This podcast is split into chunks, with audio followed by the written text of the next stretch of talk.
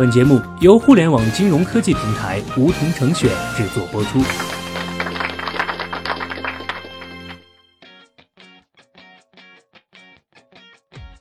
收听梧桐电台，掌握理财要领。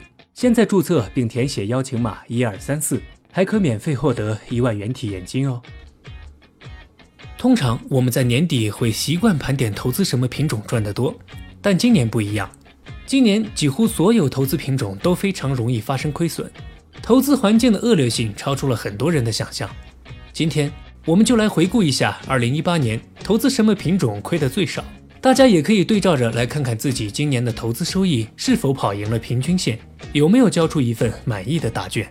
在对答案之前，小学弟重申一下大类资产配置的类别，它包括现金类、股票类、债券类、外汇类、大宗商品。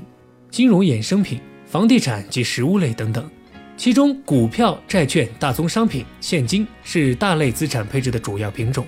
无论你手上的钱多还是钱少，会不会理财，懂不懂资产配置，这些资产品种也一定会出现在你的资产表里，它的走势也一定会影响到你的钱包。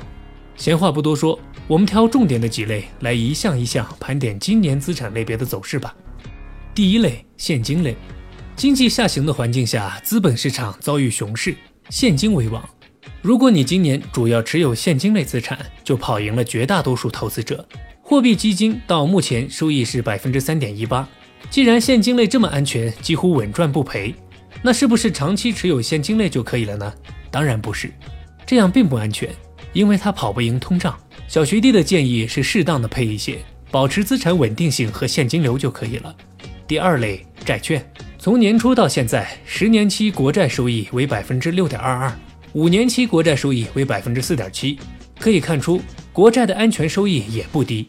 是不是闭着眼全买国债就安全了呢？也不是，因为长期来看，国债也会大幅跑输资本市场。举个例子，国债指数从二零一五年来年化收益只有百分之四点四，而同期沪深三百未考虑分红的年化收益是百分之九点五。通常在股市暴跌的时候，投资债券是市场通识。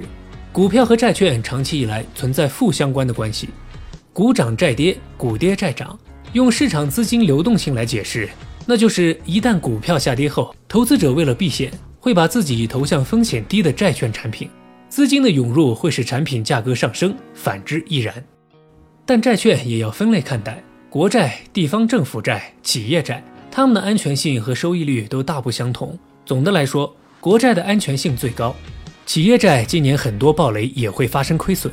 适当配置国债及经济向好的地方政府债，进一步稳定资产的同时，注意现金流的充沛即可。第三类房产，由于国家的严格调控、限购限价政策的作用下，国内一二线城市当前的二手房价稳中有降，新房的价格较低，是刚需用户购房的好时机。但真的已经不再适合投资或是投机入市了。当前的房产真的是不动产，流动性太差。第四类股市，由于去杠杆和贸易摩擦等因素，今年 A 股领跌主要资本市场，沪深三百下跌超过百分之二十，部分指数已具有较高的投资价值。未来投资机会较大的，可以重点找找那些估值位于历史地位的，是不错的选择。第五类其他类别，我们提一下今年比较动荡的 P2P 和比特币。P2P 网贷行业的集中性市场出清，让很多人意识到了其风险性。随着监管的逐步成熟，市场趋于稳定，未来行业会越来越正规。当然，收益也有可能会下调。就目前来说，减少持仓，平台靠谱是最重要的，毕竟安全第一。去年疯狂的比特币，今年也在暴跌。二零一七年暴涨百分之一千三百一十四点五四，今年却暴跌百分之六十点七六，财富毁灭，触目惊心。很多玩家因此破产，矿机也当废铁卖了。我们来总结一下本期内容：抛开部分跑路的 P2P 和疯狂的比特币不谈，今年高位买房的投资者可能当前浮亏最大。其次是 A 股持资者，持有现金类的基本上就能跑赢百分之九十以上的投资者，但长期来看，持有现金也是亏损，跑不赢通胀。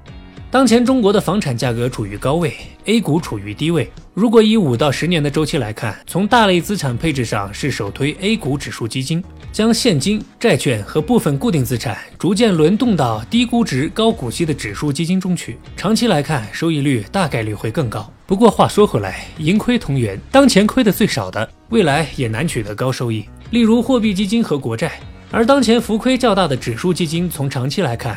或许是收益率最高的投资品，资产配置这件事儿也并非一味追求收益，将目光放长远会获得更好的心态。浮亏浮盈都只是一时的状态，稳定增值是长久的目标。而高收益高风险的追求也并非适合每一个人。结合二零一八年的这份资产收益答卷，你今年的状况如何呢？好了，本期节目就到这里。那么今天的梧桐电台，大家是否有所收获？加入梧桐，交流投资理财的那些事儿，和我们一起边学边赚。各大应用市场搜索“梧桐成选”，均可下载 APP。别忘了填写邀请码一二三四，领取一万元理财本金。梧桐成选，诚诚恳恳做金融。